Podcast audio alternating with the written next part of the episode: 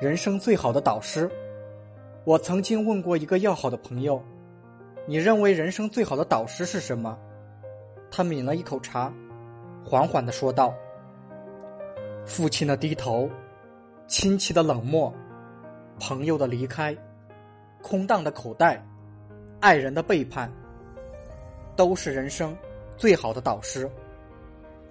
一个真正智慧与聪明的人，都会把人生。”当做自我修行的旅程，无论遇到任何人，无论发生任何事，都会反求诸己，不断完善自我，形成自我的圆融圆通。